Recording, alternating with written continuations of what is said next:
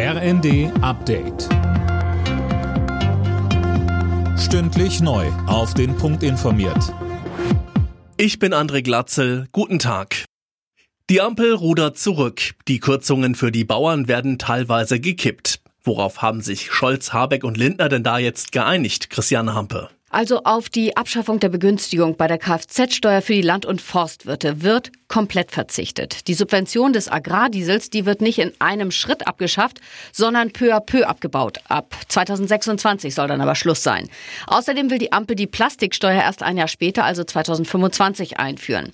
Die Änderungen führen dazu, dass insgesamt 2,5 Milliarden Euro weniger eingespart werden. Die sollen aber anderweitig ausgeglichen werden können.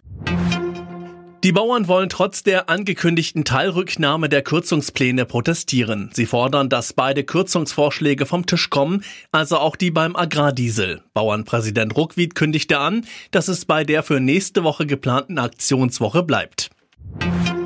Die Einsatzkräfte in den Hochwassergebieten müssen weiter durchhalten. Die Lage ist angespannt, aber stabil.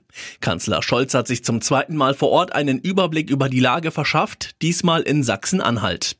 Der Kanzler versprach noch einmal, man werde niemanden allein lassen. Wir stehen da zusammen. Und hinterher werden wir gucken müssen, wie groß die Schäden sind und was das bedeutet und daraus dann unsere Schlüsse ziehen. Aber klar ist, das wird äh, nur gemeinsam gehen und das muss auch solidarisch in Deutschland erfolgen. Rentner in Ostdeutschland haben mehr Geld zur Verfügung als ihre Altersgenossen im Westen. Das geht aus einer Studie im Auftrag der deutschen Versicherungswirtschaft hervor. Grund dafür sind vor allem die vergleichsweise niedrigen Mieten im Osten. Alle Nachrichten auf rnd.de